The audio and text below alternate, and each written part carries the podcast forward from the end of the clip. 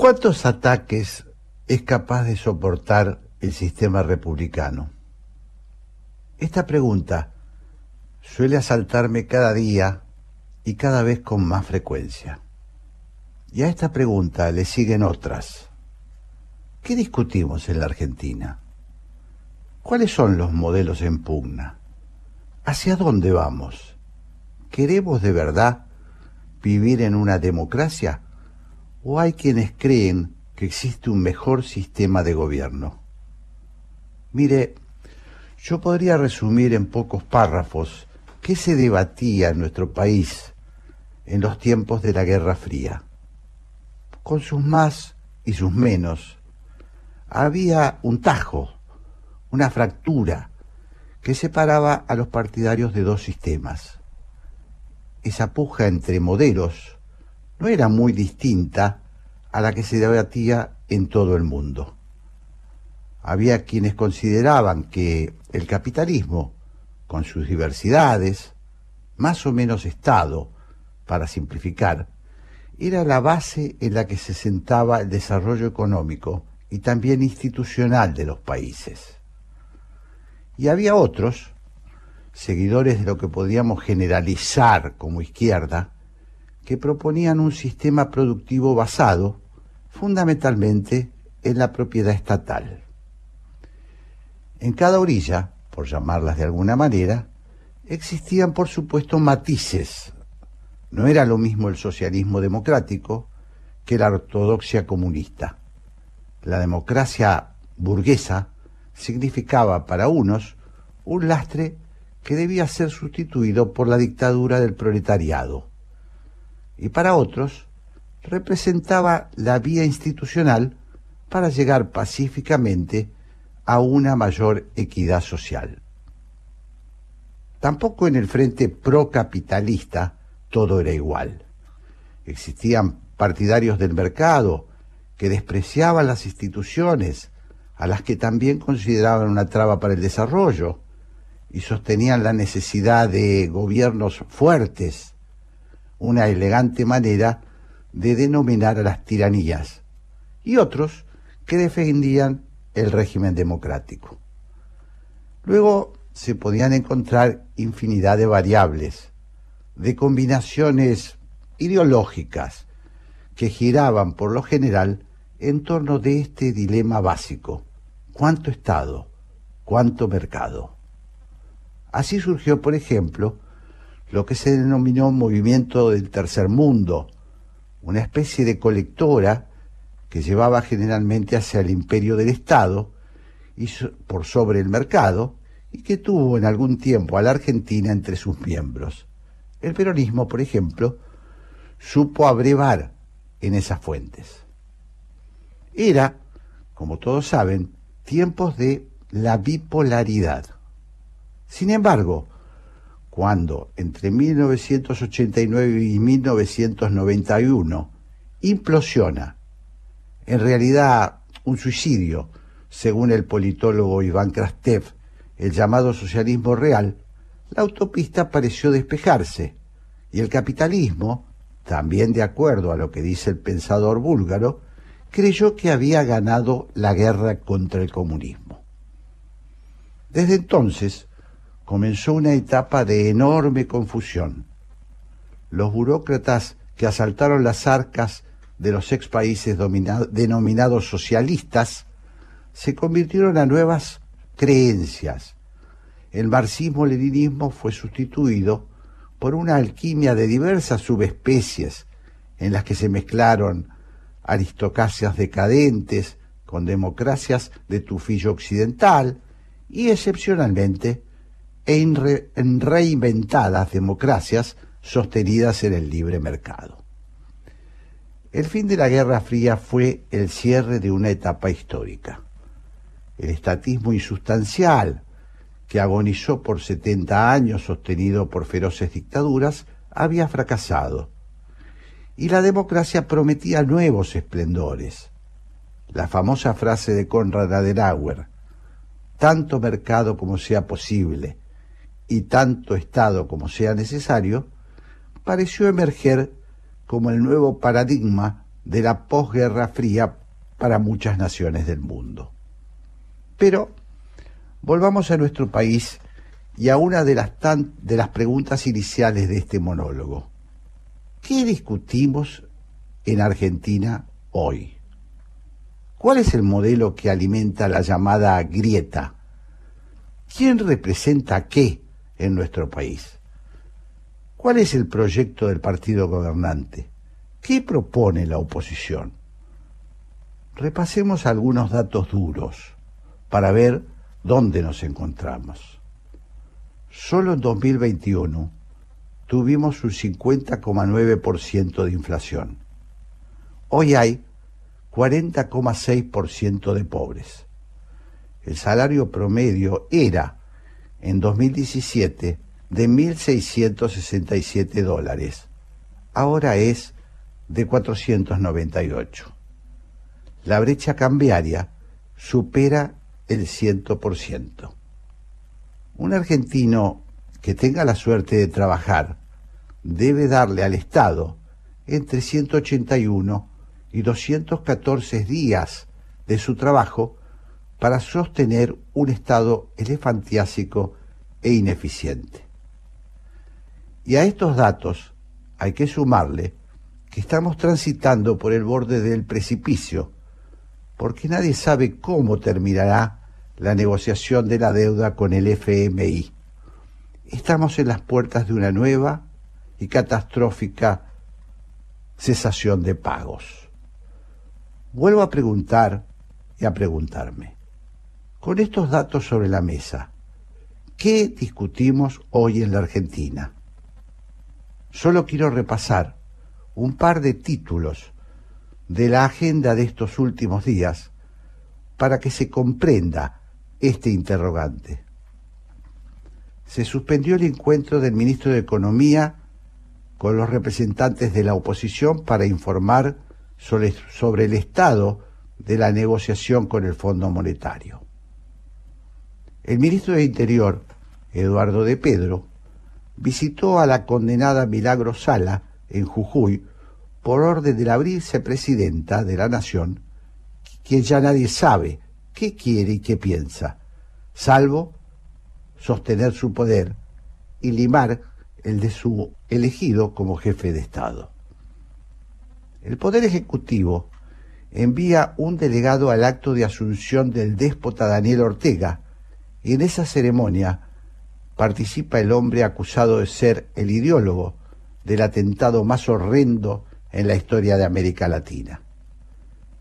Y como broche de oro, sectores del oficialismo, con el apoyo explícito del secretario de Justicia, Juan Martín Mena, y de algún juez trasnochado de la Nación, como denuncia una reciente declaración del Club Político Argentino, organiza una marcha para exigir la destitución de la Corte Suprema, cabeza de uno de los poderes de la República. Insisto, ¿Qué discutimos en la Argentina de hoy? ¿Qué modelos están en pugna? ¿Más Estado? ¿Menos Estado? ¿Capitalismo o socialismo? ¿Democracia liberal o dictadura del proletariado? Todo se podría debatir. Cualquier polémica sería menos perjudicial para la salud del país que esta especie de limbo en el que estamos inmersos.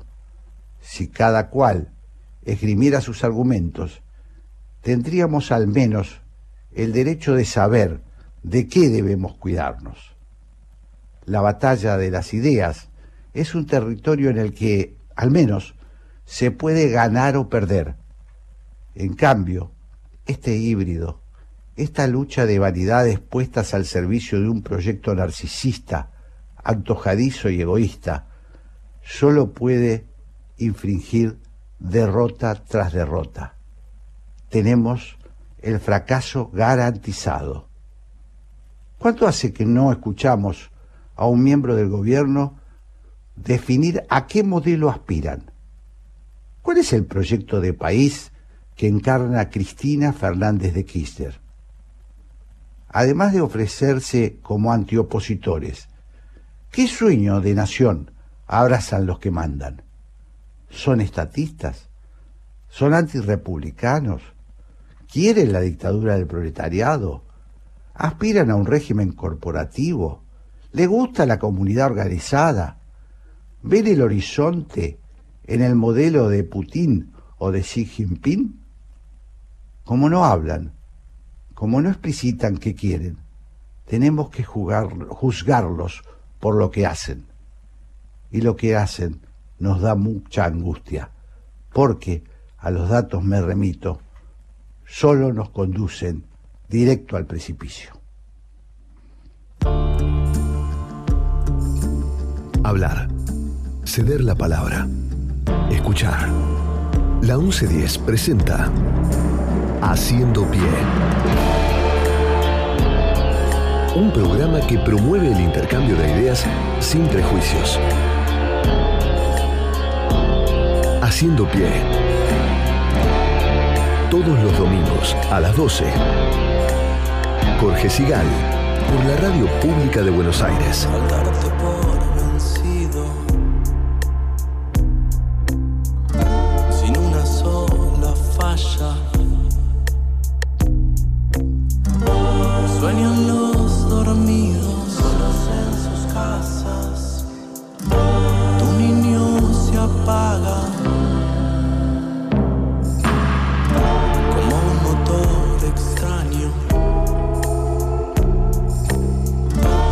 Buen mediodía de domingo en la 11.10. Estamos haciendo pie.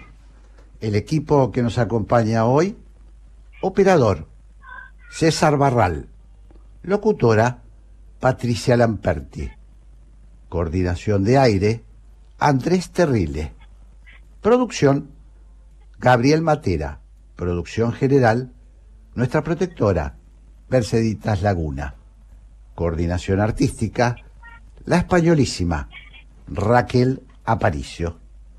Y ahora, lo hago todos los domingos, le doy la bienvenida a nuestra compañera, la locutora Patricia Lamperti. Hola Patricia, ¿cómo estás? Hola Jorge, buenos días. Muy bien, por suerte. Bueno, me alegro.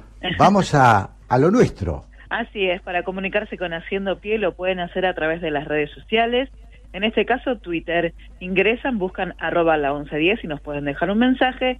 Y si no, también a través del Twitter de Jorge, que es arroba Jorge Sigal.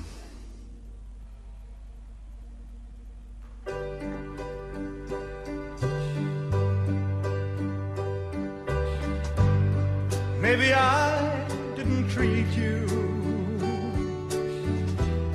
quite as good as I should have. Maybe I didn't love you quite as often as I could have. Little things I should have said and done. I just never took the time. You were always on my mind. Hola. You were always Hola César, ¿cómo está? Maybe I didn't hold you all those lonely, lonely times. And I guess I never told you I'm so happy that you're mine. If I made you feel second best Girl, I'm so sorry I was blind. You were always on my mind. You were always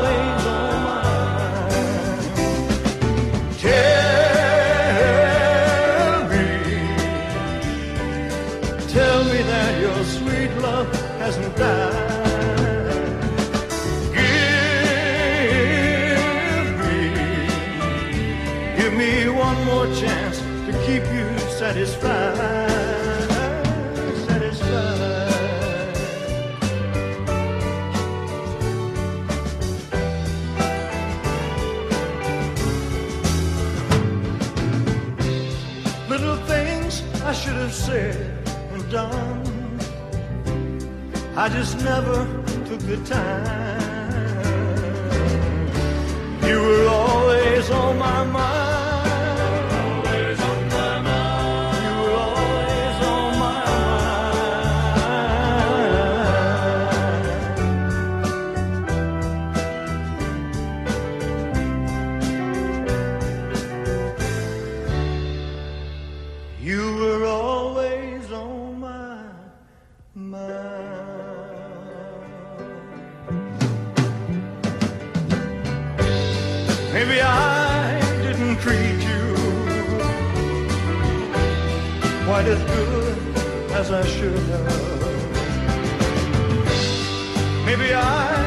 Didn't love you quite as often as I could have. Maybe I didn't hold you all those lonely, lonely times. And I guess I never told you I'm so happy that you're mine.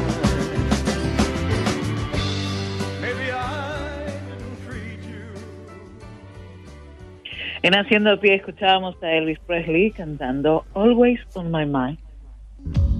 Hola, soy Graciela Fernández Meijide y el programa que yo conduzco se llama ¿Por qué? Y el por qué es esa pregunta que desde muy chiquito hacemos para indagar y en este caso es sobre la actualidad nacional generalmente, aunque a veces las fronteras no nos detienen y nos vamos un poco más allá. Repito, este programa va los domingos a las 14 horas. Los espero.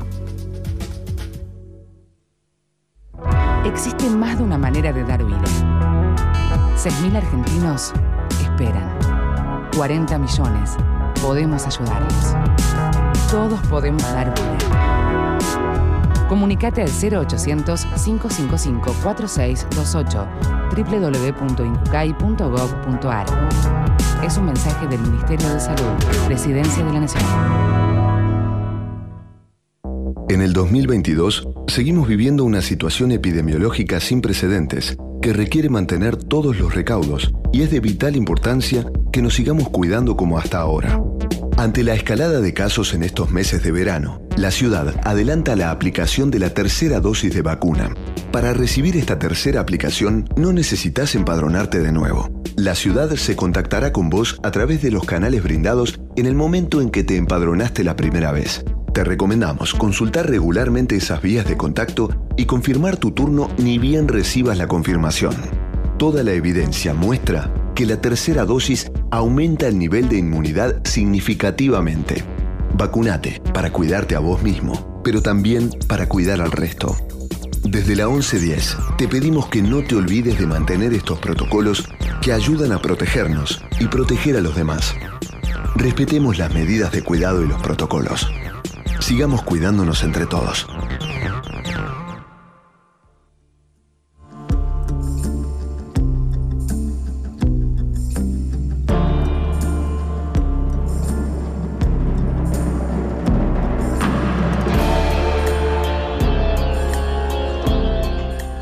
Muchas veces, como decíamos en la introducción de este programa, sentimos la sensación de que vamos en un tren bala directo a un choque inevitable.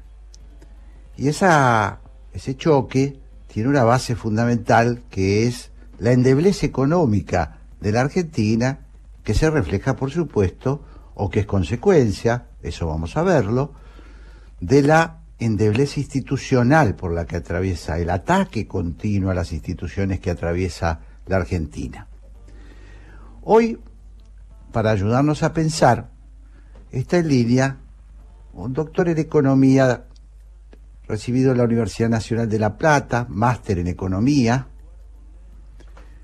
ha sido consultor del BID, del Banco Mundial y de CEPAL, tiene muchísimos trabajos escritos, es un estudioso de la coyuntura argentina y sobre todo de esta coyuntura económica. En Twitter, él es Ariel Korenberg, sin, así, sin mayúsculas. Estoy entonces en línea con el amigo Ariel Koremer. Hola Ariel, ¿cómo estás? ¿Qué tal? ¿Cómo estás? Buen domingo para todos.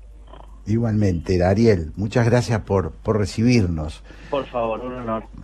Bueno, eh, cuando yo comencé el programa, no sé si lo escuchaste, daba algunas cifras, las cifras son conocidas, las cifras ya que ni siquiera nos conmueven, eh, simplemente nos empezamos a acostumbrar, ¿no? 50,9% de inflación, 40,6% de pobres, 50 de ellos menores de 14 años, salario que en 2017 era de 1.667 dólares, hoy es de 498. Quería pensar, empezar preguntándote, Ariel, ¿cómo se sale? ¿Qué se hace con esta situación? ¿Es un problema económico? ¿Es un problema político? ¿Es un problema económico y político? ¿Cómo lo ves vos?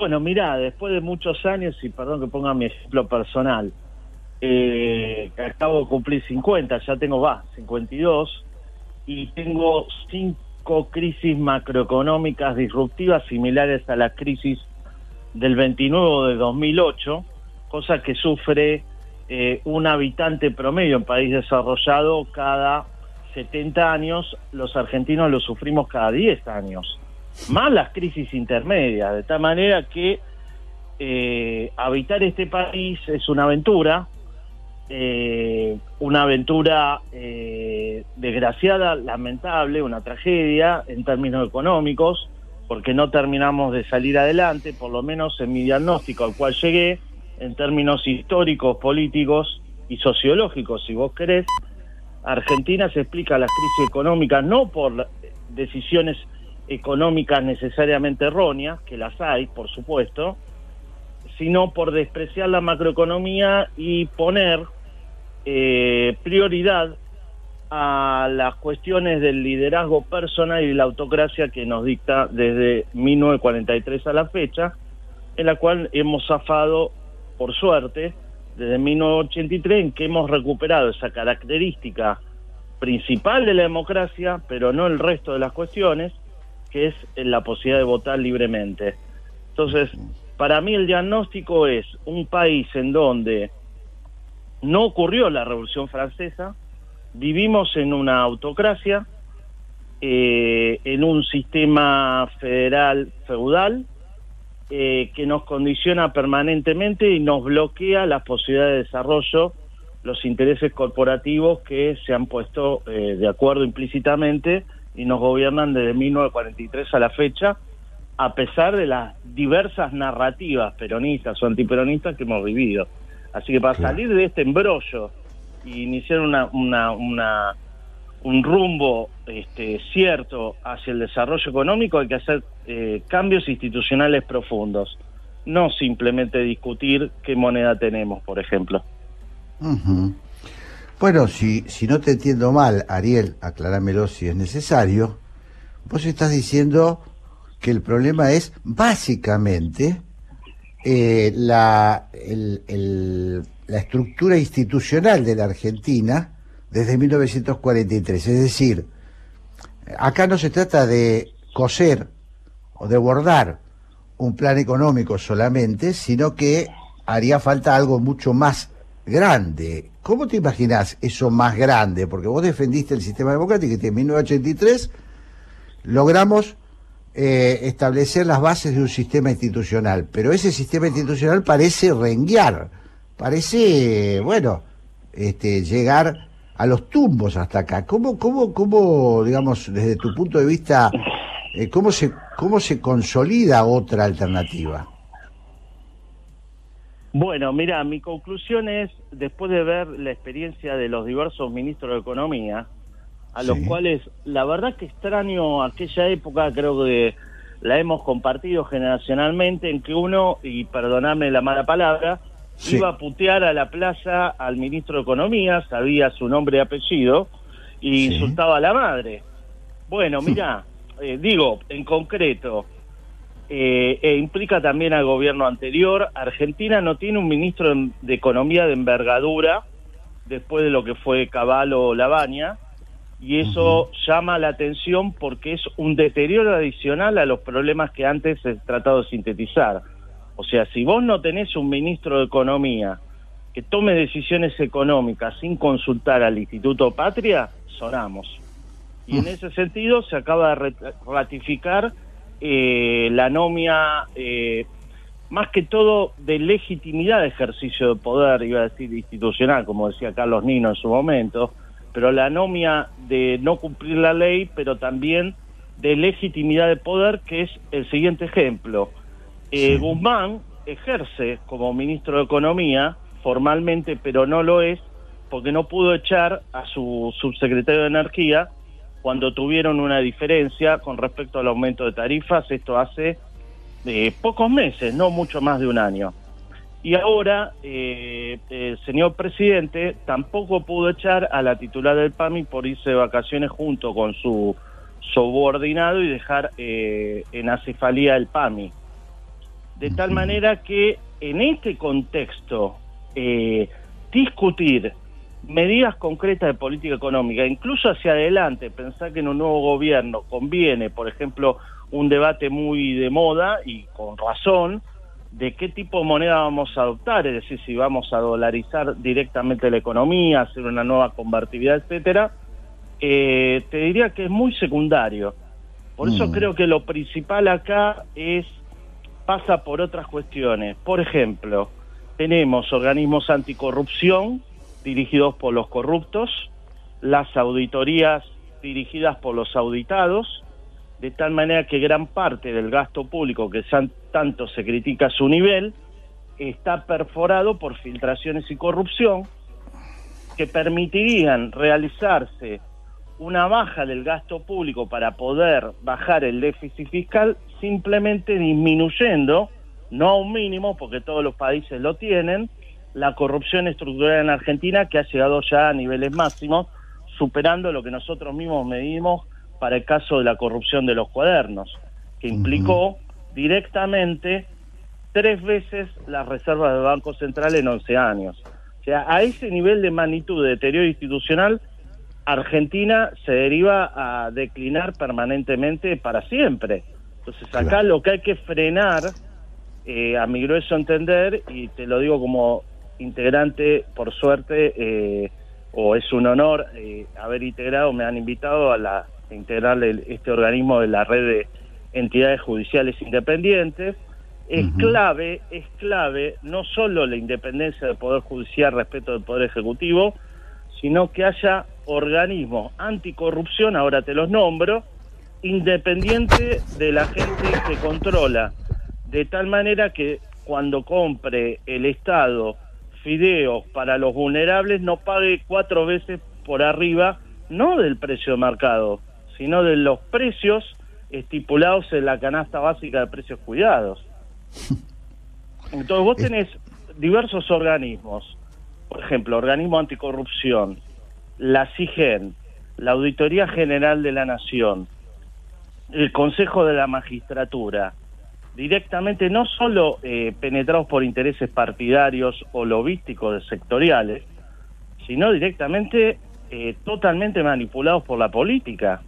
Claro. Y en ese acuerdo, y en ese acuerdo, y ahora voy ya a, a lo económico y concreto, uno de los nudos gordianos que hay que desatar, en esos acuerdos que implica también al Congreso, y ahí voy a un elemento que habría que cambiar, me permito ponderar, digamos, de mi humilde opinión, que Sí. el sistema electoral implica que el Congreso, para lograr acuerdos de aprobar una mera ley de presupuesto, por ejemplo, a través de el diputado porno Zoom o a través de otros casos, se ha dictado directamente la quiebra del sistema previsional. ¿Por qué? Porque se derivan recursos impositivos, recaudaciones impositivas que deberían ser para financiar una mejor jubilación a los intereses de las provincias. A cambio, muchas veces la oposición política recibe cargos en el Consejo de la Magistratura o en la Auditoría General de la Nación, donde se completa la rosca de lograr esa aprobación de una di- disminuyo el nivel jerárquico, ¿eh? de una mera ley de presupuesto o como le pasó al gobierno anterior de la aprobación del acuerdo con el fondo, a cambio se logra entonces deteriorar aún más la independencia de estos organismos anticorrupción. Para mí, para desatar eso, eh, me hiciste una pregunta muy central, Jorge, discúlpame, eh, vamos al sistema electoral, yo creo que nos tenemos que hacer cargo del voto que hacemos de una lista eh, sábana, como bien se dice, que desde el año 2004, y voy a poner de ejemplo, no porque lo rescate a la persona, Bloomberg en la plaza pedía Sí. eliminar. O sea, si nosotros seguimos votando listas sábanas, vamos a seguir teniendo diputados que voten por obediencia partidaria, vaciar las cajas jubilatorias, es decir, el Fondo de Garantía Sustentable, y financiar a las provincias como se sigue haciendo ahora. Claro. De tal manera que hoy el ahorro que está en el de generaciones de argentinos que antes estaban en las AFJP y hoy ya no está en el Fondo de Garantía Sustentable administrado por el Estado, está totalmente licuado y es cero. Entonces eso es alarmante. Todo lo que cuando hablamos del tema de corrupción y nos centramos, por ejemplo, en la corrupción del caso de los fideos del, del señor Arroyo del Ministerio de Desarrollo Social, o más grave el de los cuadernos, o más grave el de importaciones de GNL, u otros casos más, hay cosas todavía más graves aún, que ha sido la licuación de los ahorros obligatorios para jubilarnos.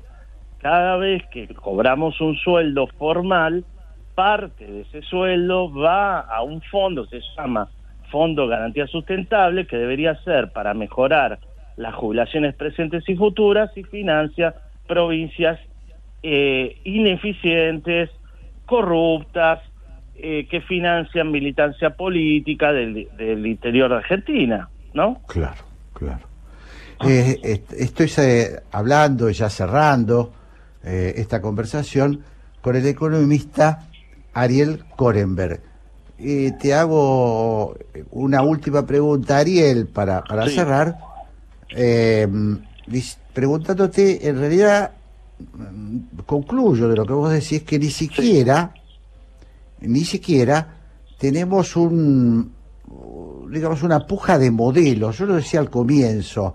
Uno está acostumbrado, quizás por, venimos de, yo vengo de otro tiempo, de otra época, y entonces uno decía, bueno, hay dos modelos, estamos pujando entre modelos socialistas, más socialista, menos socialista, modelo capitalista, más capitalista, menos capitalista, pero vos decís, me da la impresión, deduzco de lo que vos decís, no, acá hay un problema más serio todavía, que es que tenemos un, eh, una clase dirigente, una clase dirigente que ni siquiera alberga un proyecto de país. ¿Te entendí mal? No, eh, está perfecto, no tenemos proyecto de país y recordando viejos tiempos yo diría, para aquellos que se identifiquen con nosotros, Sí. mira, esto no es una discusión entre capitalismo y socialismo, es una discusión entre un modelo de desarrollo normal Sí. y la normalidad permanente. ¿Por qué digo? Porque vos fijate, eh, citando a Perón, ¿no? El trabajo Sí. dignifica, bueno, no lo diría un peronista, lo diríamos todos, Claro. pero llegamos a la situación actual en que por repudiar al capitalismo en la marchita, hoy no tenemos trabajo para explotar. Es- Hoy no, hay trabajo. Hoy, hoy la Claro. columna vertebral del Movimiento Nacional Justicialista, el principal partido que nos gobierna, no existe. Hoy tenés 6 millones de puestos de trabajo privados en blanco y tenés eh, 12 millones de puestos de trabajo eh, totalmente anormales, frágiles, monotributistas, monotributistas sociales, trabajadores autónomos, que en parte, y cito un solo un numerito si me permitís, Sí, claro. en gran parte ganan menos que el salario mínimo. O sea, ni siquiera la ley del salario mínimo tiene vigencia. Antes se discutía poner un salario mínimo alto para empujar los salarios de los trabajadores formales hacia arriba. Hoy se discute el salario mínimo para empujar hacia arriba los planes sociales, no el trabajo. ¿Se entiende? Entonces, Sí. si vos tenés un trabajador autónomo, cuenta propista, con relación a salario del negro, que incluso trabaja en el Estado y gana 26 mil pesos, mientras el salario mínimo es 33 mil y la canasta básica 76 mil. No hay mucho que hablar. Hay algo ahí que no funciona. No hay, no hay trabajo que pueda este, complementarse con la maquinaria de equipo y el equipo durable de capital, con el capital como para poder producir. No hay trabajo que explotar. Claro. Para poder Ariel. Core- Ariel Corenberg me hubiera encantado que tuviéramos una charla este, sobre el optimismo histórico, pero bueno, esta es la realidad que nos toca. Así que te mando un gran abrazo y te agradezco muchísimo. Creo que ha sido muy claro todo lo que nos dijiste y nos deja pensando, que es lo que queremos hacer en este programa, quedarnos pensando para contribuir a la solución de los grandes problemas argentinos. Te mando un abrazo enorme. Un abrazo enorme a vos y a toda la audiencia. Muchas gracias. Gracias, Ariel. I remember you well in the Chelsea Hotel. You were talking so brave and so sweet, giving me head on the unmade bed while the limousines wait in the street. Those were the reasons, that was New York. We were running for the money and the flesh.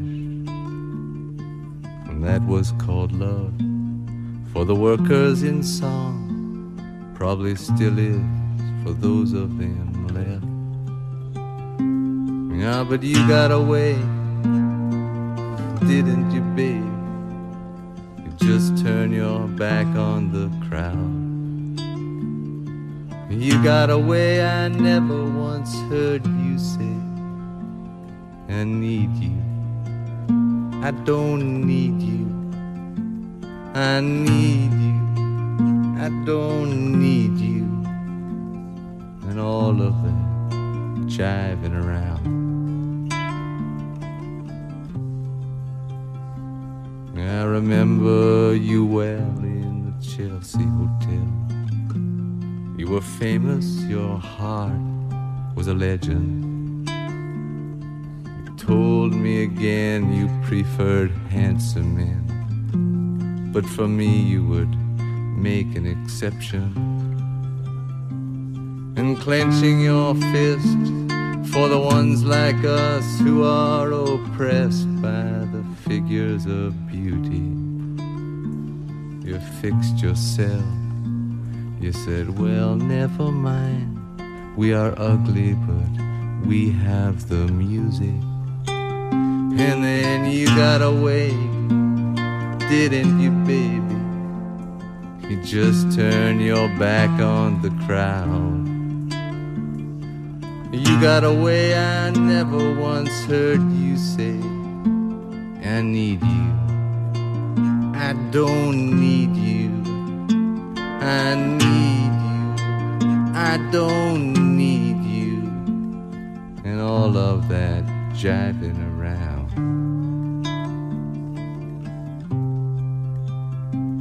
I don't mean to suggest that I loved you the best. I can't keep track of each fallen robin. I remember you well in the Chelsea Hotel. That's all, I don't even think of you that often. En Haciendo Pie, en esta ocasión escuchábamos al gran Leonard Cohen cantando Chelsea Hotel. Dialogar, empatizar, ceder, sostener, insistir, aprender, convivir. Haciendo pie. Buscando acuerdos en el disenso. Con Jorge Sigal. Operación Masacre es el primer programa de libros de periodistas de la radio argentina. Así es, hace siete años que venimos haciendo aquí Operación Masacre por la 1110 los domingos a las 20, porque aunque usted no lo crea, los periodistas a veces nos damos el tiempo para escribir investigaciones periodísticas, para escribir novelas, para escribir ensayos y hasta para escribir poesía. Operación Masacre los domingos a las 20 por la 1110 es programón. Conectate con la ciencia jugando y aprendiendo en familia. El Planetario tiene propuestas para todas las edades, que van desde actividades para armar y colorear hasta podcast de entrevistas y curiosidades astronómicas. Ingresa a las redes del Planetario en Instagram, Facebook, Twitter y Spotify o a www.planetario.buenosaires.gov.ar y descubrí el universo desde casa.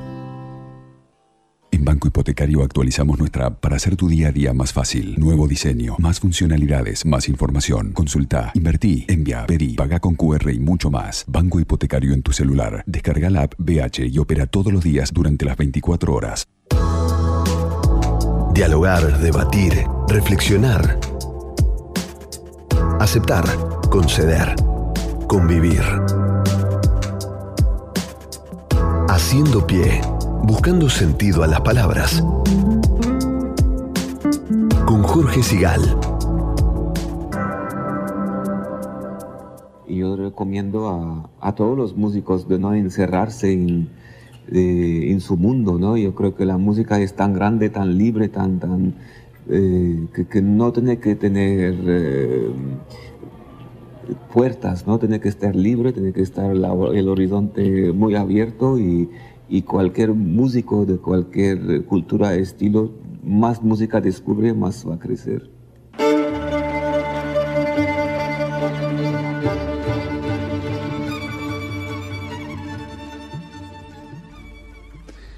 Bueno, y como hacemos habitualmente, esta voz, desconocida un poco para nosotros, es de Ara Malikian.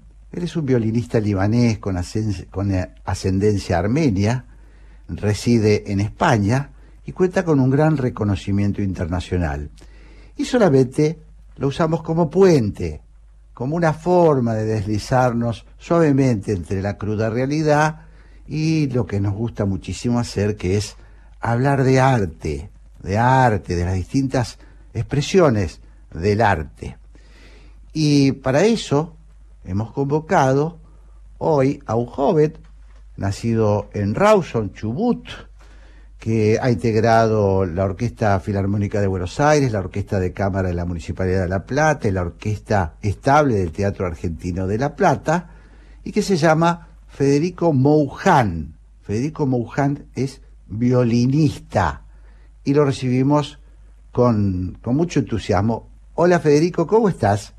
Hola Jorge, ¿qué tal? Un placer hablar con vos. Igualmente, igualmente, una enorme alegría. Te hago una pregunta así de, de movida, un poco sonsa, pero para quienes este, no nos dedic- no, no, no, bueno, por lo menos en mi caso, tenemos una cercanía con la música solo de oído. ¿Por qué el violín? ¿Cómo se te ocurrió?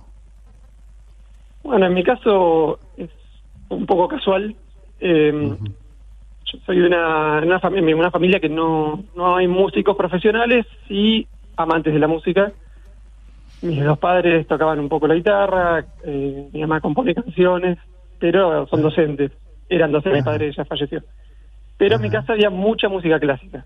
Eh, se escuchaba habitualmente y eso se ve que fue entrando y, y como una cosa más, una actividad más de, de, de mi fin de mi infancia, de mi adolescencia, eh, pedí un violín y no me desenganché más.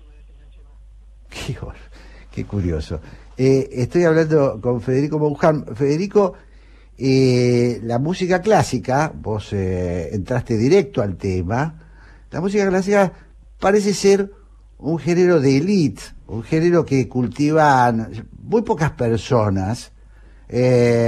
Y bueno, preguntarte si esto que tiene una tradición, no es una cosa de estos tiempos solamente, ¿cómo lo viviste vos o cómo lo vivís vos, no?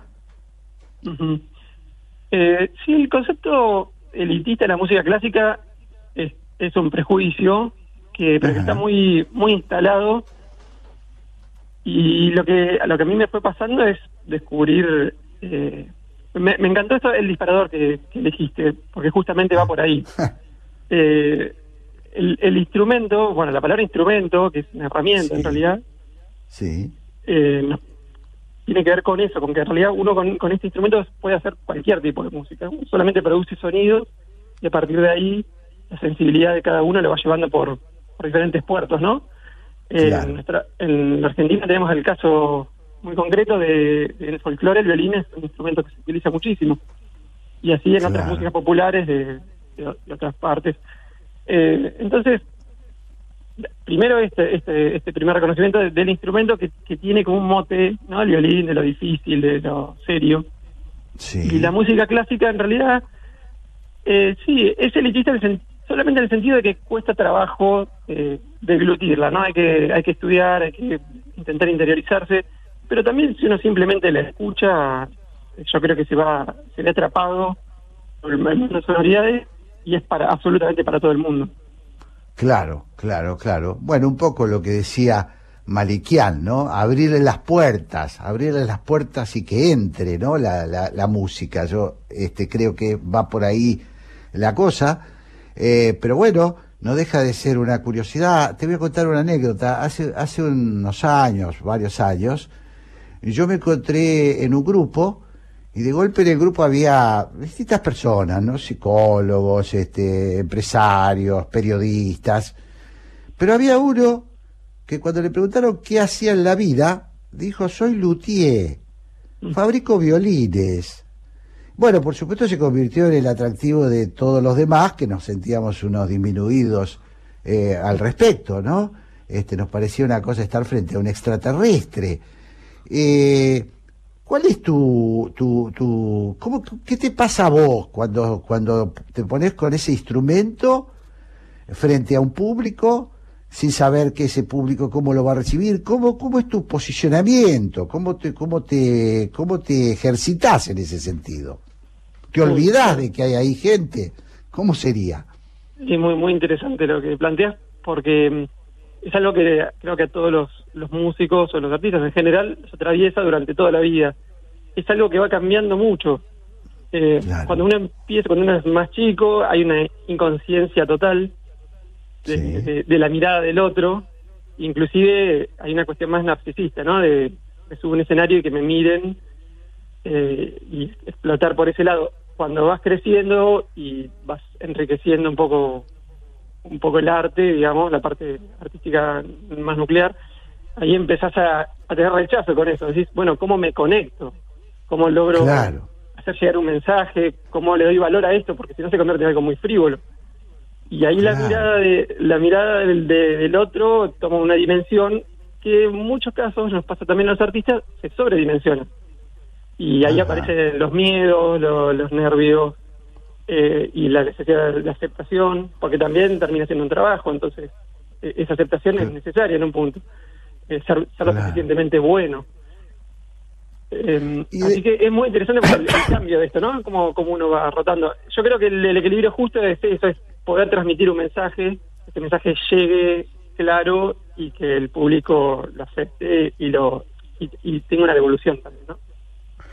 Claro, Federico, eh, cuando vos este, te decidiste dedicarte a, la música y dentro de la música, la- a en buena parte a la música clásica y al violín, ese instrumento tan particular, eh, pensaste un poco eh, que es un camino ríspido, complicado, porque bueno, este, justamente no, no, no, no es común, digo, encontrar en, en la escuela, dice, ¿vos qué vas a hacer? Violinista. ¿Y cómo te, cómo te parás vos frente a tu vocación? Bueno, ta- también un poco se, se enlaza con lo anterior. Eh, Sí, lo, un- lo- lo he ido trabajando y ha ido cambiando en mi vida. Al comienzo eh, estaba esta dualidad entre lo que hacer algo raro. Pasa que, bueno, uno yo de chico también jugaba al fútbol, jugué mucho al ajedrez. Entonces, eh, conectás por otro lado y aparte haces esta actividad. Eh, y también tenía eh, despertar cierto interés. Esto que me decías del luthier, bueno, me sentí identificado a veces en una mesa también en la que, el- que- que es diversa y uno dice, bueno, soy músico, enseguida aparecen preguntas, se rompe un poco el hielo y se abren estas puertas que, que dice Ara Malikian, eh, la conexión Claro. con los demás, en los que uno hace algo interesante para los demás. Ah, para mí, a mí me interesa más lo que hace un escritor o lo que hace un psicólogo. Eh, claro. Así que me voy, me- mi ubicación en esto es, es cambiante, es difícil encontrar encontrar un lugar eh, en el mundo del arte en el que uno se sienta cómodo permanentemente. Porque Claro. el arte en sí mismo es una incomodidad. Yo quiero ser mejor en algo, quiero progresar, quiero comunicar, y esa incomodidad es lo que te, lo que produce algo. Cuando te sentís cómodo en tu posición, me parece que ahí hay algo que se, se está pagando. Te, te voy- te puedo hacer una pregunta, eh, que no se la haría a otras personas, pero en este caso me parece que la indiscreción este, vale la pena. ¿Qué edad tenés? Eh, hoy estoy cumpliendo 38 años. 38 años, es decir, que sos un muchacho joven. Eh, ¿Y qué, qué tipo de vinculación tenés vos con, bueno, con, con eh, compañeros tuyos, seguramente de secundaria, amigos, este, que no, que no, que practican otras eh, vocaciones? Eh, ¿qué- ¿Y qué relación a la vez tenés con el mundo de los artistas? ¿O te has enfrascado ya definitivamente en el mundo de los artistas y te moves solo entre artistas? No, por supuesto que no. Sí es una tentación eh, en el sentido de mm, requiere, el, el- sobre todo el violín en particular, requiere ciertas renuncias en su momento de tiempo de estudio. Eh, el trabajo en general es bastante solitario, eh, el, el tiempo de preparación que lleva. Y después, yo me, más que nada me he dedicado a la música de cámara. eh, la particularidad que tiene es esto de relacionarse con otros, de, del diálogo en la música. Entonces, eh, me gusta incursionar por ese lado. El, Claro. Con mis amistades anteriores, digamos, o que no que no son músicos, en general es muy enriquecedor, porque uno, uno esto de, de contar esto que es extraño para los demás, y el arte necesita mucho de ir tomando otras disciplinas eh, para, para, digamos, para estructurarse. Entonces, eh, exploto mucho las amistades que, que, que no tienen nada que ver con el arte, primero porque es un, una bocanada de aire fresco a veces, porque lleva mucho tiempo la, la música, entonces eh, correrse un poquito de ahí. Y otro, por otro lado, para enriquecerme yo mismo eh, en, mi, en mi actividad. Claro. Eh, Federico, seguiría conversando, tengo muchas ganas de preguntarte un montón de cosas, la lectura, bueno, hay miles de cosas que me gustaría compartir con vos, pero bueno, tenemos que, tenemos tiempo, tenemos que, tenemos límite y eh, sí vamos a, a repetir esta conversación. Sí, Te agradezco muchísimo que te hayas prestado a estar en Haciendo Pie y te mando un gran abrazo. Un gran abrazo y un gusto. A vos. Jorge Sigal y Santiago Kovadlov. Dos ensayistas, dos amigos de la vida. 60 minutos y todos los temas del mundo para conversar. Café La República. El placer de una charla de domingo. Bermud, política, filosofía, poesía y lo que venga. Café La República. Un lugar para encontrarse. Por la 1110 la radio pública de Buenos Aires.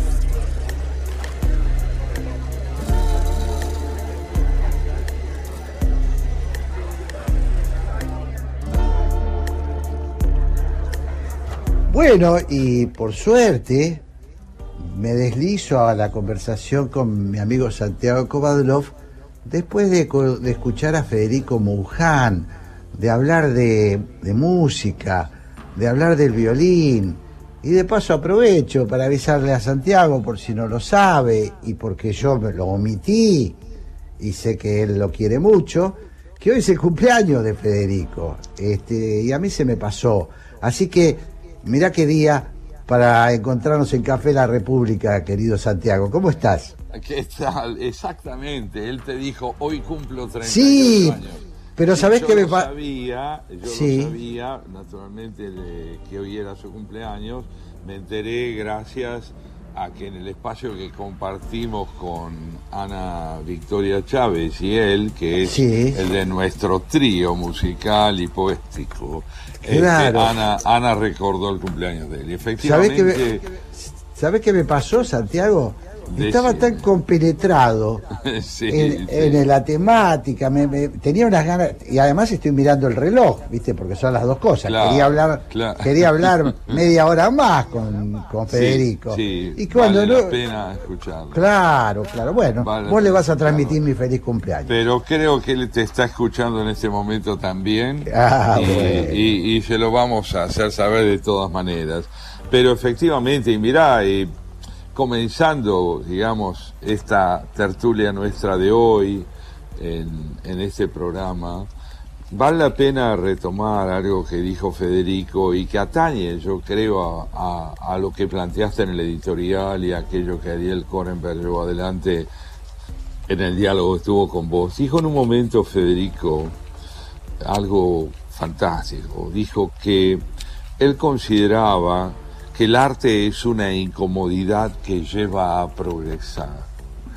Este, y me pareció una caracterización muy buena de algo que trasciende el campo del arte. Es decir, si uno se instala en aquello que hace, sin un nivel de exigencia, sin un desvelo que le permita eh, expresar la sed de un paso más adelante en aquello que ya se sabe para volver a redefinirlo, para volver a convertirlo en tarea, fatalmente uno se anquilosa, se empantana y del modo más sorprendente quizá para muchos, renuncia a lo que hace al hacerlo sin esa ambición de progreso.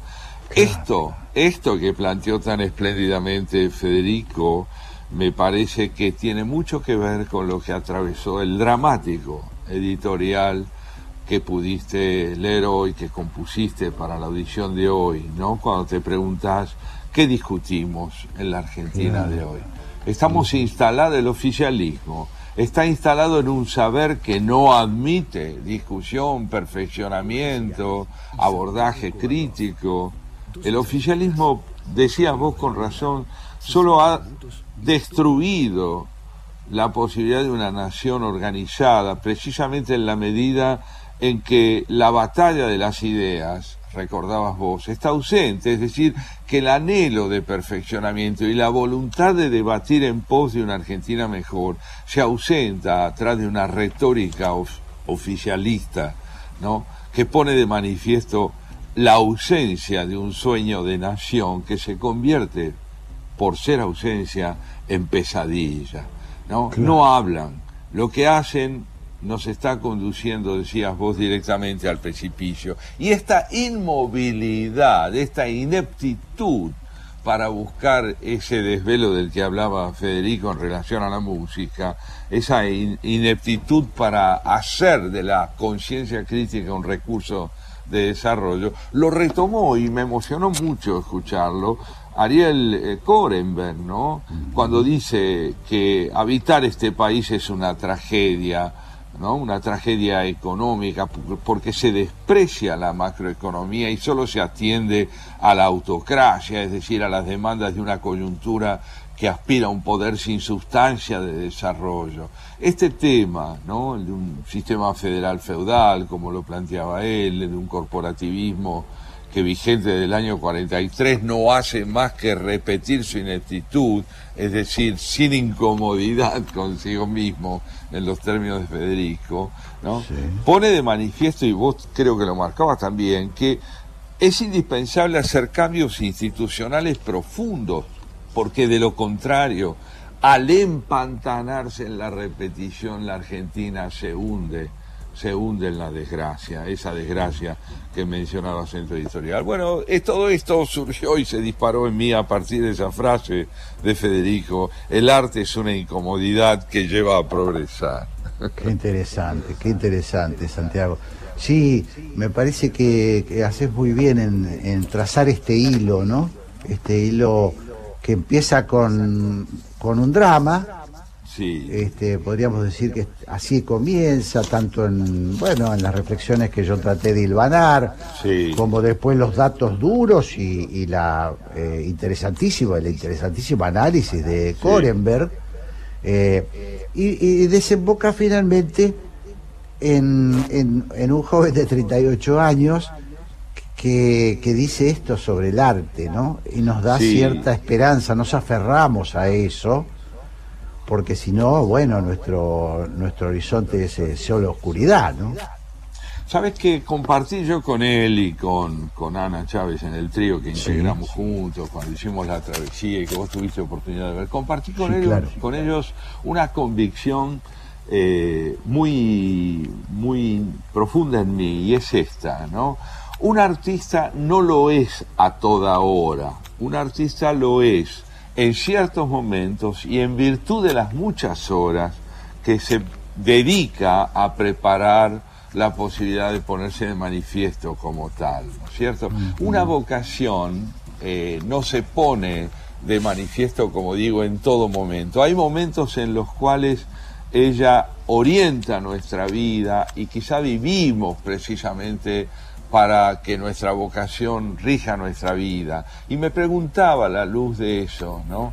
Si la política en la Argentina tiene vocación republicana, que es una pregunta que vos te planteaste también en tu editorial. ¿Qué discutimos hoy en la Argentina?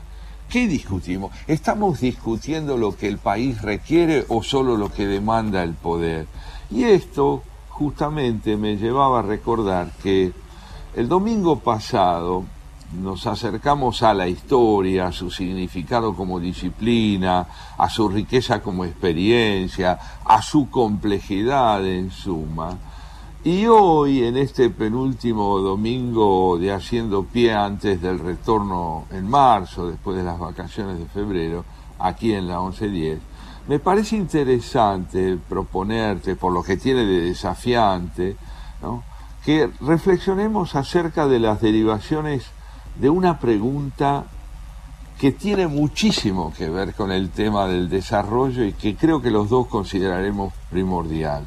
Es esta, Jorge. Sí. ¿Qué es? ¿Qué es la filosofía y qué persigue su enseñanza en la escuela secundaria? Esta pregunta, que aparentemente tiene que ver con una disciplina, va mucho más allá de una materia, tiene que ver con un posicionamiento subjetivo ante la posibilidad de aprender. Y quiero planteártela porque eh, lo que advierto, y creo que lo advertimos buena parte de la ciudadanía que estamos atentas a lo que ocurre en el país, que lo que desencadenó mi pregunta fue el haber advertido que en las escuelas secundarias la ideologización de la enseñanza va apoderándose más y más de la transmisión docente e impidiendo que el pensamiento crítico prospere con libertad. Este desvelo, esta inquietud, creo que merece tu consideración también, ¿verdad?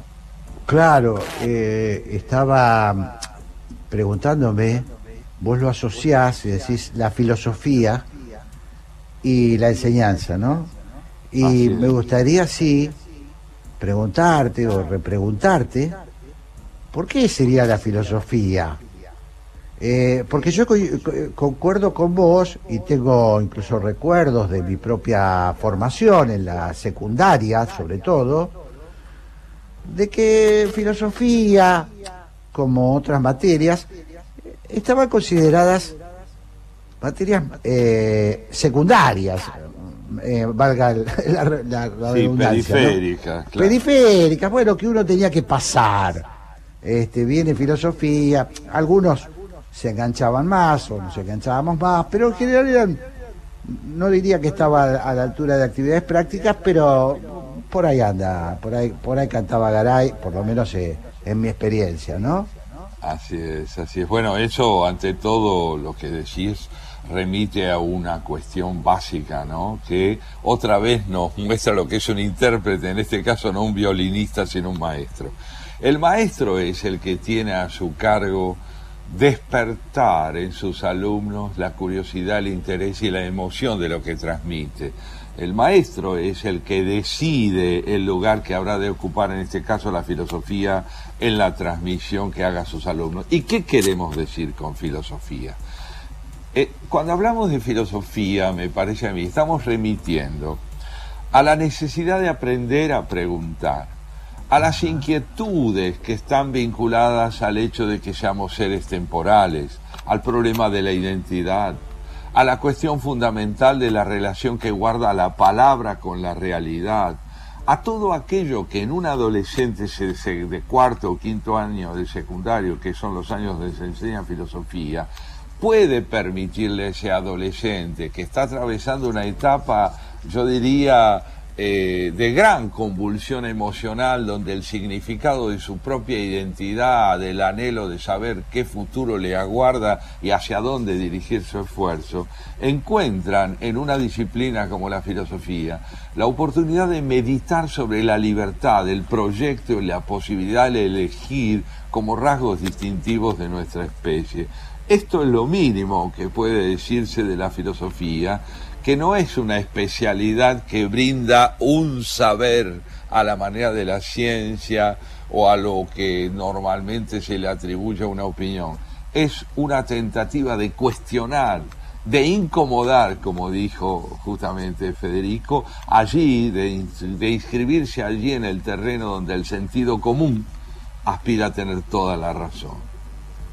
Claro. Eh, escuchándote, Santiago, eh, lo hemos hablado alguna vez, me preguntaría si filosofía no debería ser una materia, ya, ya llamarlo materia me parece un poco descalificador, ¿no? Si no debería ser una enseñanza, una enseñanza eh, que recorra todo el universo de la formación eh, universitaria, por ejemplo, también. Eh, un médico no tiene que saber filosofía para conocer al ser humano. Bueno, esto que planteas es decisivo. No sé si ya vamos a un corte, pero tenemos si lo dos minutos. si vamos. Podemos empezar con. Tenemos dos minutos, si te parece, y después. eh, Bueno, en ese sentido lo aprovecho para transmitirte eh, a modo de respuesta una experiencia que viví en Inglaterra cuando tuve oportunidad de ir a, a la Universidad de Cambridge acompañado por mi hijo que vive en Londres, este, a dar una charla sobre literatura latinoamericana. Y en esa, en esa charla eh, yo pretendía desarrollar algunas ideas sobre literatura argentina y el director del departamento de literatura latinoamericana, que es un profesor inglés, me dice, mire, tengo mucho interés en que conozca usted hoy al profesor de economía del posgrado de la carrera de economía, que es un profesor escocés que cuando yo le conté que usted venía, me dijo que le gustaría conversar con usted, eh, y yo me quedé sorprendido, le digo, pero ¿y profesor de economía que quiere conversar conmigo? Sí, ya va a ver usted el motivo, no se lo adelanto. Cuando usted esté conversando con él va a descubrir por qué. Y justamente cuando me encuentro con este profesor encantador, muy escocés, él me dice, mire, yo tenía interés en conocerlo porque sé que a usted le interesa mucho la, la obra de William Shakespeare, y me- me- me- sé que ha escrito un pequeño ensayo sobre Shakespeare en América del Sur, y entonces yo lo que le quería decir es que me gustaría invitarlo a una de mis clases para el curso de posgrado de economía. Ajá, ¿y por qué le digo yo? Y porque yo les estoy haciendo leer a mis alumnos Macbeth de Shakespeare. Mi desconcierto iba en aumento. Digo, usted le está haciendo leer Macbeth a los alumnos de economía en un posgrado. Sí, sí, claro. ¿Y sabe por qué? Porque quiero que conozcan mis alumnos cómo son los hombres que se dedican a hacer negocios, a ganar dinero y a planificar la economía. Oh, es extraordinario. ¿Te das cuenta? Notable. Claro, claro. Bueno, ese es un gran profesor, ¿no? No hay duda. Eh, gran profesor, realmente la clase fue notable. Claro. Bueno, si te parece, ahora sí, vamos a, a escuchar un tema musical y volvemos, volvemos sobre Volvamos, este- volvamos sobre este esto porque te quiero fascinante contar. tema. Sí, Pero es un- te quiero este contar muchas fascinante. cosas sobre lo que averigüé acerca de esto en la Argentina. Uf, fantástico. Vamos.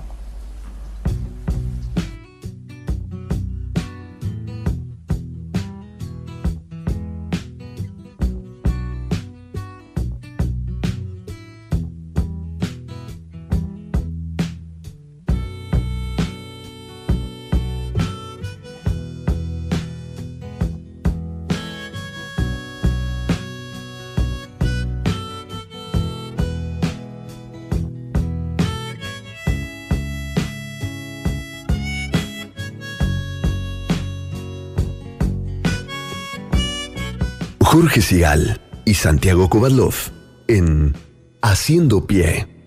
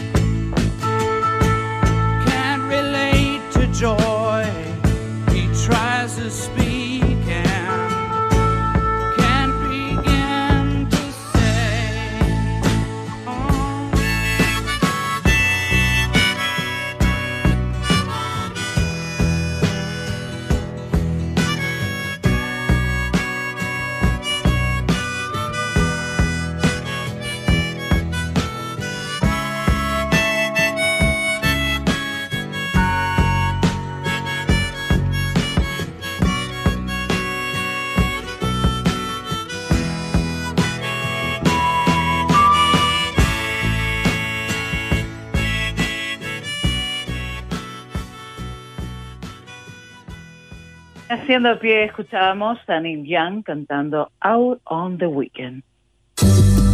Café La República. La hora de la tertulia entre amigos en Haciendo Pie. Con Jorge Sigal y Santiago Kubalov. Hola, ¿qué tal? ¿Cómo están? Mi nombre es Gustavo Noriga, conduzco Preferiría no hacerlo de lunes a jueves de 22 a 24 acá en la 1110. Es un programa que hace una exaltación de lo inútil. Se llama Preferiría no hacerlo porque no queremos hacer la agenda de todos los días, entonces hablamos de libros, cine, música, conversamos, hablamos de cosas intrascendentes, la exaltación de lo inútil.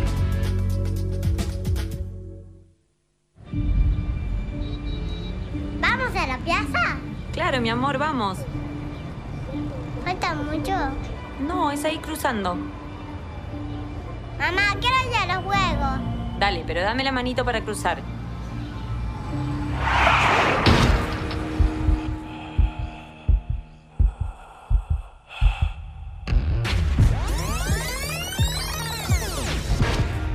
En la vida real no hay marcha atrás.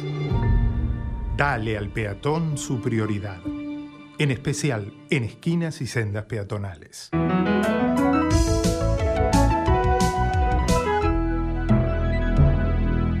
Luchemos por la vida.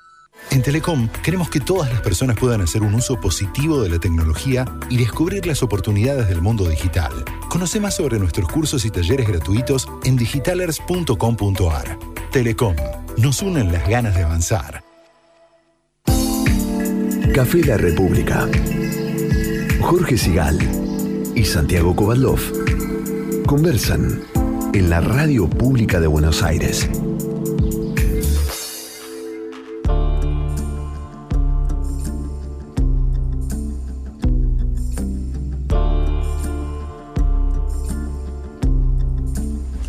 Bueno, Sí, la exaltación de lo inútil, dice Gustavo Exacto, Noriega. Gustavo Noriega, ni si hubiera escrito el epígrafe de lo que vamos a decir.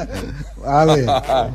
Qué bien, Gustavo realmente, con su ironía característica, asocia lo inútil a la posibilidad de la lectura, del debate de ideas. Nuestro programa es también una exaltación en buena medida de lo inútil, siempre y cuando entendamos claramente que lo inútil es algo que podemos comprender muy bien si nos planteamos una pregunta. La pregunta yo te diría es esta. ¿Se agota lo indispensable en lo inútil? ¿O se agota lo indispensable en lo útil? ¿Qué es lo útil? Lo útil, por supuesto, tenemos medianamente claro que es aquello que presta un servicio de rentabilidad a alguien y a una comunidad, pero lo inútil, lo que se considera inútil allí donde reina el pragmatismo, es todo lo que excede una comprensión inmediata, puramente literal de las cosas. ¿Cuál es la utilidad de contemplar un atardecer, Jorge? Y aparentemente ninguna. Ninguna. ¿Qué sentido tiene mirar el horizonte? O escuchar una melodía. Todo eso no Claro. sirve para nada o sirve para otra cosa que lo que habitualmente comprendemos. Por eso me pareció también a mí muy lindo tomar ciertas emociones eh, en cuenta, como por ejemplo esta reflexión de Woody Allen. Escucha, ver. Dios, Dios ha muerto, Nietzsche ha muerto y yo no me encuentro nada bien. Impresionante, ¿no? ¿No? Claro, es que el tiempo, el valor del tiempo, ¿por qué somos temporales? En fin, vos sabés que sobre la base de todo esto, justamente intenté explorar un poco qué lugar ocupa en los programas de enseñanza secundaria el estudio de la filosofía. Y vos sabés que la filosofía entre nosotros se enseña en cuarto y quinto año y explorando un poco las currículas de, de Córdoba, de La Pampa, de Misiones, de Río Negro, de Salta, de la provincia de Buenos Aires, me encontré con programas excelentemente preparados, excelentemente preparados, muy, muy buenos, donde se le se parte incluso de la experiencia del alumno en relación a lo que pudieran ser los grandes temas de la filosofía, como la libertad, la identidad, la necesidad de preguntar, y con una bibliografía realmente valiosa que va desde Platón a Edgar Morin y atraviesa el pensamiento de Agustín y se ocupa también de la lógica, vos te das cuenta que desde el punto de vista programático, buena parte de los programas que tienen lugar para enseñar filosofía en el país son excelentes, pero el problema viene aquí y aquí te convoco para cambiar ideas conmigo. Resulta que si la filosofía se enseña a partir de cuarto año y la Argentina es un país con casi un 60% de alumnos secundarios que abandonan la escuela antes de llegar a cuarto año, no es la filosofía solamente la que queda fuera del programa, sino el alumno como tal, en virtud de un país donde las causas sociales, económicas, pandémicas y políticas hacen con que la enseñanza secundaria peligre como recurso fundamental de formación de nuestros jóvenes. Claro, claro. Es eh, impactante lo que decís, ¿no? Eh, y, y- y, bueno, es para, para pensar que eh, a los graves problemas que tenemos en la Argentina, nosotros siempre insistimos que la educación es uno de esos nudos que los políticos nunca tienen tiempo de, de desatar, ¿no? Este, por estas mismas razones que explicábamos al comienzo del programa y Ah, por estas sí. mismas razones que explicaba Ariel Korenberg, ¿no? Este, porque no sabemos muy bien a qué se dedican. Eh, bueno, pienso que es un tema de reflexión muy profundo, ¿no? Quiere decir que hay una gran cantidad de chicos que pasan ocasionalmente por la escuela secundaria, pero que jamás van a recibir una noción de filosofía, salvo que sean autodidactas.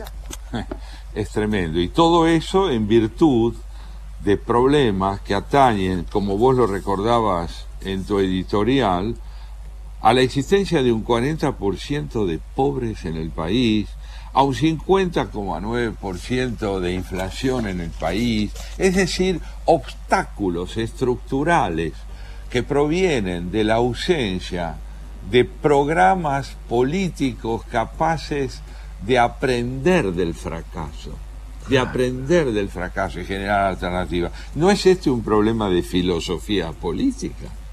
Claro. Y me, y me pregunto, Santiago, si, voy a ser un poco irónico, pero si no deberíamos empezar porque los políticos aprendan filosofía, ¿no? esa, esa es una ironía, pero es también una, una demanda muy profunda. Porque ¿qué significa en el caso de los políticos aprender filosofía? Aprender a pensar. ¿Y qué es pensar? Pensar es poder rever los presupuestos que sostienen una comprensión de la realidad y que si hay un proyecto ético en la concepción de la política, si lo hubiera, evidentemente llevaría una revisión profunda de esos mismos presupuestos para generar preguntas orientadoras que hoy en día yo creo acosan y deben acosar a la oposición si quiere ser una alternativa de gobierno. Porque si la oposición no tiene las preguntas fundamentales suscitadas por el fracaso de las respuestas dogmáticas y autocráticas, pues entonces realmente no estaremos ejerciendo la política como una actividad que demanda pensar. Claro. Eh, eh, me quedaba ahí bollando esta duda, ¿no, Santiago? Mm. Así como vos miraste con, eh, diría, a ver, entusiasta espanto, no sé si se puede eh, utilizar el oxímoron. Eh, la, la pregunta de la ironía más que el oxímoron, de, de- del profesor escocés. Sí. Eh, cuando vos llevas esta, esta prédica sobre la filosofía al campo de los políticos, sobre todo, porque no hablo de tus alumnos, porque está claro que si van a, a estudiar filosofía con vos es porque les interesa. Claro, Pero claro. a la gente que habitualmente lo ve como una, como una, bueno, poco, poco práctico para volver al inicio pérdida de esta tiempo. conversación. Pérdida de tiempo. Este hombre está bien, qué lindo, qué culto que es. Eh, me gusta escucharlo hablar. Pero ¿cuánto de eso hay receptividad? ¿Cuánto de eso vos notás que mueve este, sentimientos y conmociona pensamientos, ¿no? Sí, yo te diría que la interlocución entre el intelectual y el político en una democracia es siempre posible, no digo fructífera, pero es siempre posible. En un régimen que no sea democrático es perfectamente prescindible y doblemente impugnable. Primero porque es peligrosa y después porque la autosuficiencia del autócrata no demanda ningún intercambio. Pero allí donde el proyecto republicano y democrático está vivo como anhelo, como necesidad, esa interlocución yo la he vivido en el pasado y creo que se puede seguir viviendo precisamente porque hay una necesidad muy honda en quien concibe la democracia y la república como configuraciones indispensables de lo político-social, hay en esos políticos una necesidad de renovar el repertorio de presupuestos sobre los cuales se edifica una sociedad.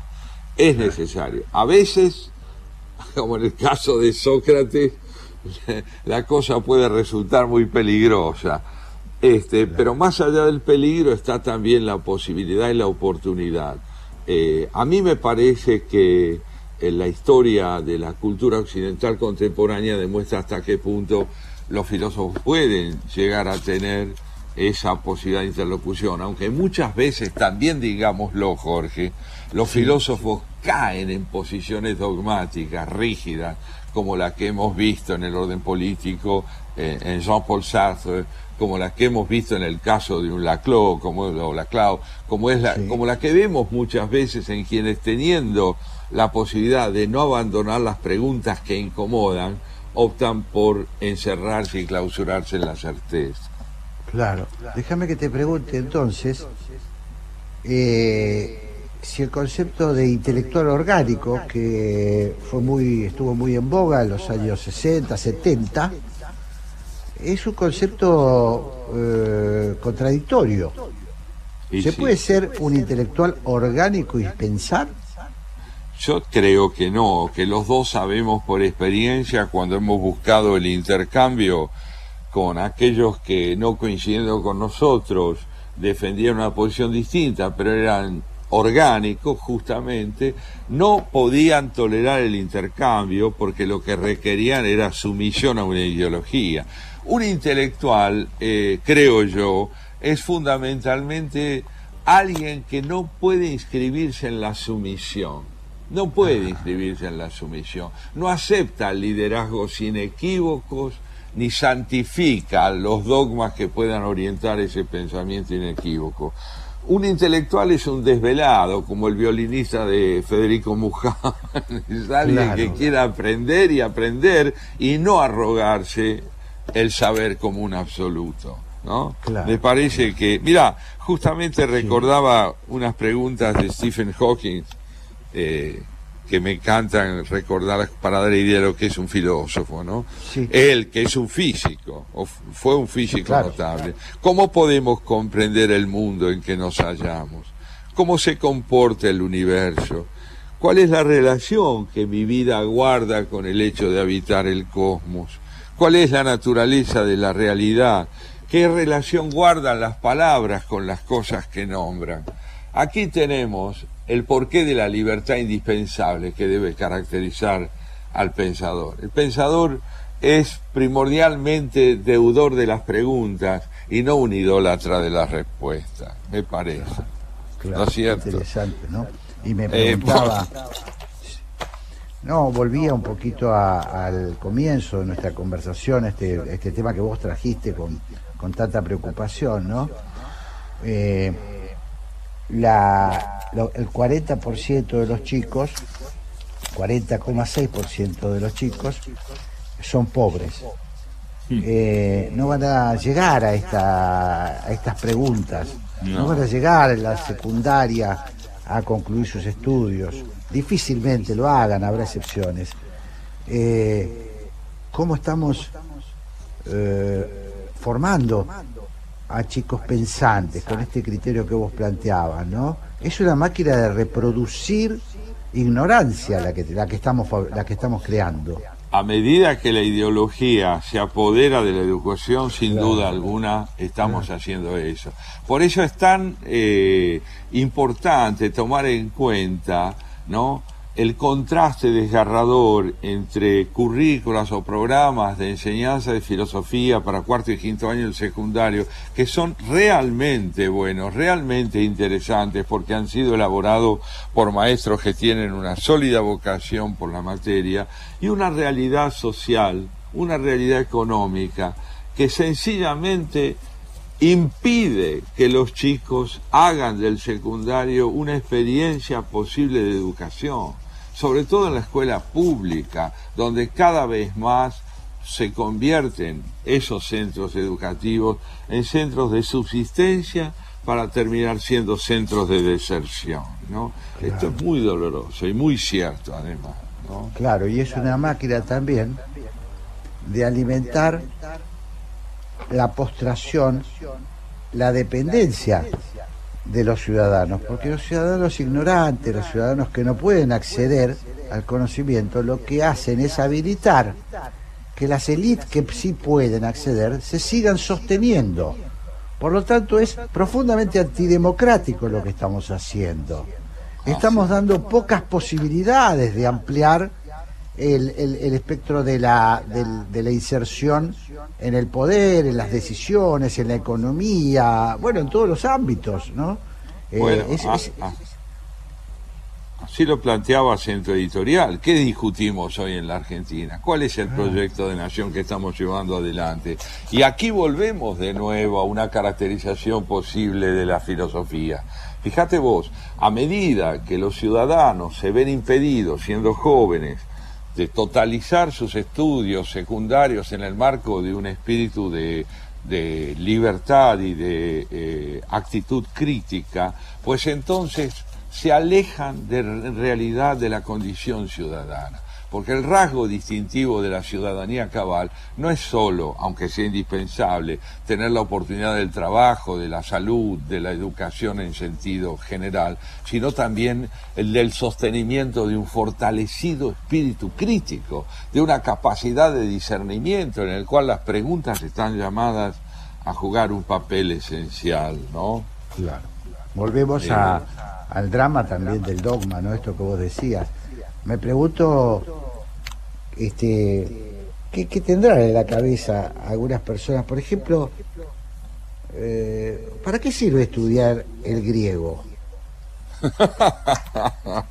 bueno, me haces acordar algo triste. Yo me sonrío por tu pregunta, ¿no? Sí. ¿Para qué estudiar griego latín? Vos sabés que cuando yo estaba finalizando mi carrera aquí en la Universidad de Buenos Aires, cuando el peronismo llegó al poder y se adueñó realmente de la educación universitaria, Sí. eh, el montonerismo peronista decidió suprimir la enseñanza del griego y reemplazarla por una materia que se llamó pensamiento nacional. No se enseñó más griego. No, eran tres niveles de griego, pero estaba impedido de cursar el que había hecho dos, de cursar el tercero, el que iba a empezar el primero, de poder cursarlo, porque se llegó a la conclusión de que el griego no servía para nada. Y más allá, y más allá de la posibilidad de refutar esa hipótesis, mostrando el papel que juega en la cultura, en la formación de Occidente, la cultura griega, más allá de eso, hay algo esencial que estaba por debajo y que ese pensamiento dogmático intentó erradicar. En Grecia nace la filosofía.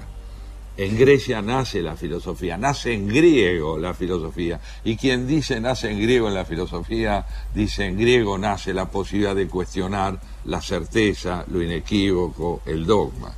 Claro, claro. Este, bueno, vos todo- sabés que... Sí. Sí, decime. No, no, no, no. Estaba pensando cómo todo se, se, se une, ¿no? Todo se une. Pensamiento dogmático, eh, ideas prácticas, porque además este es el, el dogmatismo suele ser muy práctico, ¿no? ¿Para qué queremos griego? Ah, va- vamos, vamos con pensamiento nacional, vamos a lo concreto, vamos a los bifes. Eso Bueno, en los bifes estamos con un 50,9 de la población, del 40% de chicos eh, bajo la línea de pobreza, ¿no? Así Este, es, sí, así sí. es. Esta mirada un poco orquestal, un poco sinfónica que estamos tratando de forjar y de, y de, y de extender a nuestros oyentes, aspira precisamente a mostrar algo que es decisivo, que es la interdependencia entre las partes, entre fenómenos que manifestándose en distintos escenarios guardan una íntima relación, yo diría, sintomática. Todos los campos que estamos abordando sintomatizan una problemática común, una idea de unidad que es indispensable.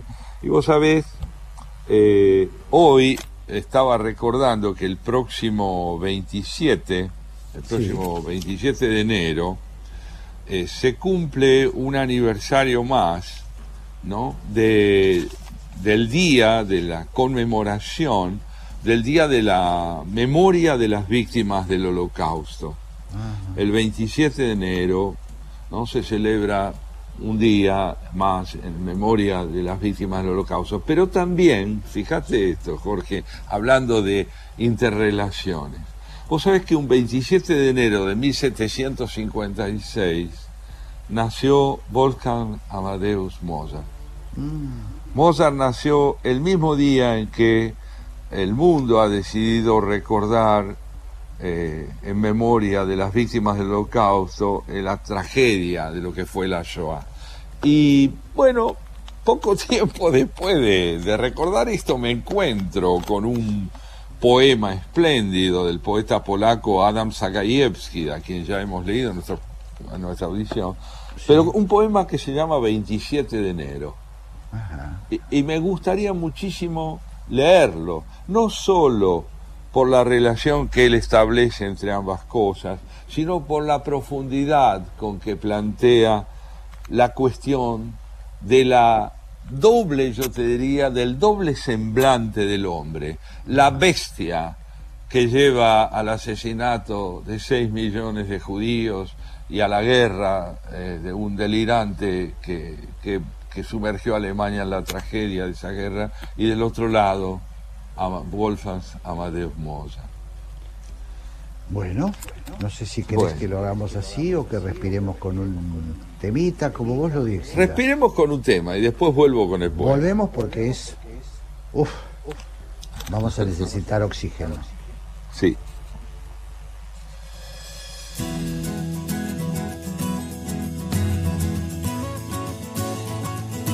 Haciendo pie, una búsqueda, algunas propuestas y muchas dudas para pensar.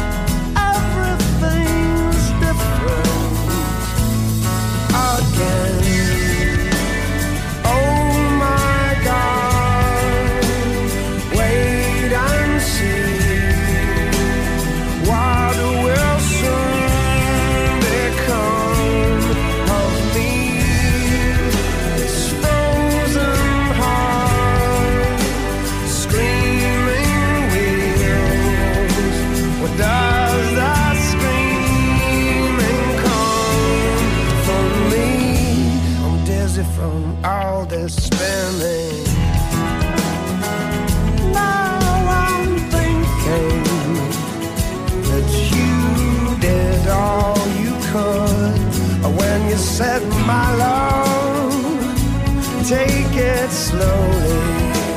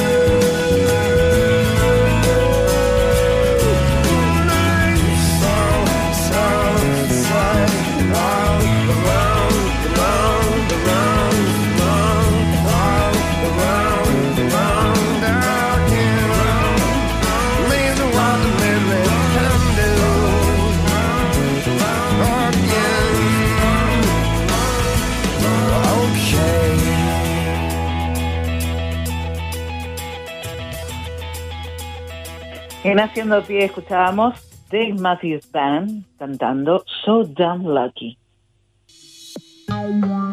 Dialogar, intercambiar, ofrecer, proponer, percibir, razonar, convivir.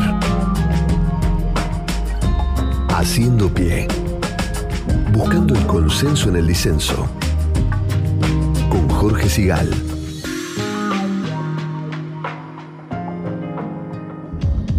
Hola, soy Daniel Santa Cruz. Todos los días de 18 a 20 me podés encontrar aquí en la 1110 acompañado de un gran equipo, con información, con análisis, con entretenimiento. La mejor onda para acompañarte en tu regreso a casa.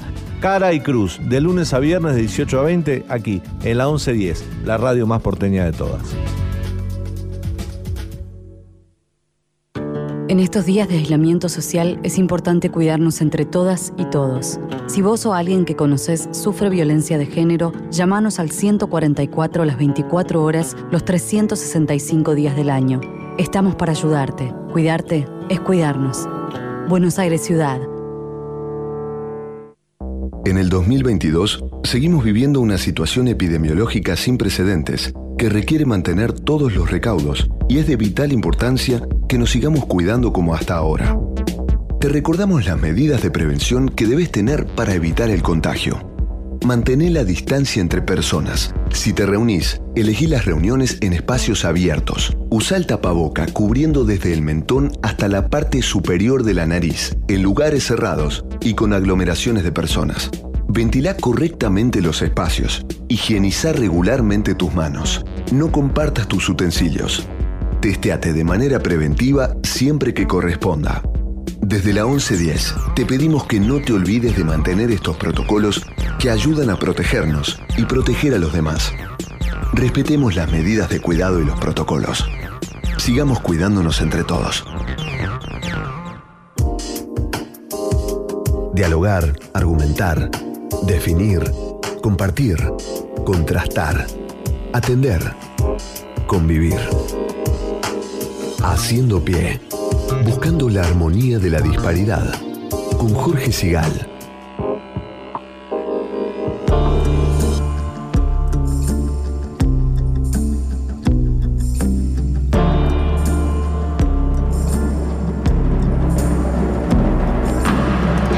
Bueno, y estábamos, Santiago, hablando de la coincidencia entre el, el Día del Holocausto y Mozart.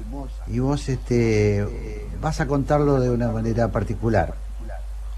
Bueno, sí, recordando esta coincidencia eh, tan contrastante, desgarradora y sin embargo tan reveladora, ¿no? que es que el 27 de enero se conmemora el Día de la Memoria de las Víctimas del Holocausto y también el aniversario del nacimiento nada menos que de Mozart.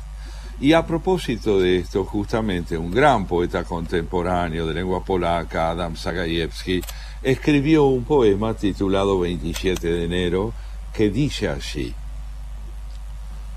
un día helado, un sol frío, un blanco aliento, pero aquel viernes no estábamos seguros de qué teníamos que celebrar y qué lamentar, porque se conmemoraba a la vez el día en memoria de las víctimas del holocausto y el solemne aniversario de Mozart. Nuestra memoria no sabía qué hacer, nuestra imaginación estaba perdida. La vela en el alféizar lloraba. Nos pidieron que encendiéramos velas, pero de los altavoces llegaba la música tranquila del joven Mozart, rococó, la época de las pelucas argentadas y no de los cabellos grises que conocimos en Auschwitz, época de grandes vestidos y no de la desnudez, de la esperanza y no de la desesperación. Nuestra memoria no sabía qué hacer. La imaginación se perdía en conjeturas. Aquí Qué impresionante, ¿no? Este bosque arte para La vela contra. en el Alfaizer y Mozart sonando, ¿no? Ajá. Que Ajá. muy, muy Este es nuestro muy- mundo. Claro. Este es nuestro claro. mundo aún hoy. Este es mundo Claro. nuestra hoy. Qué, qué oportuno con todo lo que veníamos hablando, ¿no? Ese Creo contraste, que sí. ese contraste entre, entre la dureza de, las, de los datos y, y la música de Federico, otra vez, ¿no? Las dos caras este, que nos acompañan, una que nos aplasta y la otra que nos tira un cabo, un cabo para que nos agarremos. Muy bien, y nos reconstituye, porque qué equivocado está el sentido común cuando después de haber leído un poema o meditado una página de filosofía o escuchado una melodía, decimos, o dice él, volvamos a la realidad. No, la realidad son ambas cosas, ambas, indispensables. No podemos perder de vista la vela en el alféizar, pero pobre de nosotros si dejamos de escuchar a Mozart, ¿verdad? Qué bárbaro, qué bárbaro. Sí, y nuestra pregunta me parece que, que se impone, ¿no? ¿Por qué? ¿Para qué hacemos esto? Esa pregunta que vos, Claro, inquietante que vos, que vos decías, ¿para qué enseñar filosofía en la escuela? ¿Para qué el griego? Claro. ¿Por qué? claro. ¿No? Qué sentido absurdo de la existencia. Mirá, cuando tratamos de agotar la vida en el puro pragmatismo, en aquello que tiene sentido o un sentido perfectamente discernible, en el fondo estamos prescindiendo de nosotros, que somos también un enigma. También somos un enigma. Yo siempre digo que deberíamos aprender a mirarnos al espejo y cada tanto al mirarnos tratarnos de usted. Qué de usted. Desconocernos es una manera de estar más cerca de nosotros. Y la filosofía brinda esta oportunidad como la brinda el pensamiento en cualquiera de los campos donde se lo ejerce con libertad, ¿no es cierto? Qué lindo, qué lindo. Ojalá que nos escuchen aquellos que tienen la posibilidad, aunque sea de torcer un poquito el rumbo, ¿no? Creo De cambiar sería esa idea. Sí, sí. Este, bueno, nosotros aspiramos a eso, Santiago. Hoy se nos agota el tiempo, podríamos seguir hablando horas, pero bueno, son las dos de la tarde, vamos a entregar a la continuidad de, de- del- de la radio, este, de la programación de la radio, y nosotros nos, nos despedimos hasta el domingo que viene, ¿te parece? Nosotros nos despedimos hasta el domingo último de enero para volver después en el mes de marzo. Te dejo Qué un abrazo. amigo, ¿eh? ¿Eh? Igualmente Qué lujo. te dejo un abrazo y gracias por el trago. ¿eh? Es que, oh, te- bien merecido, bien ganado hoy, más que nunca. Te mando un gran abrazo. Chao viejo, hasta la próxima. Chao. Chao.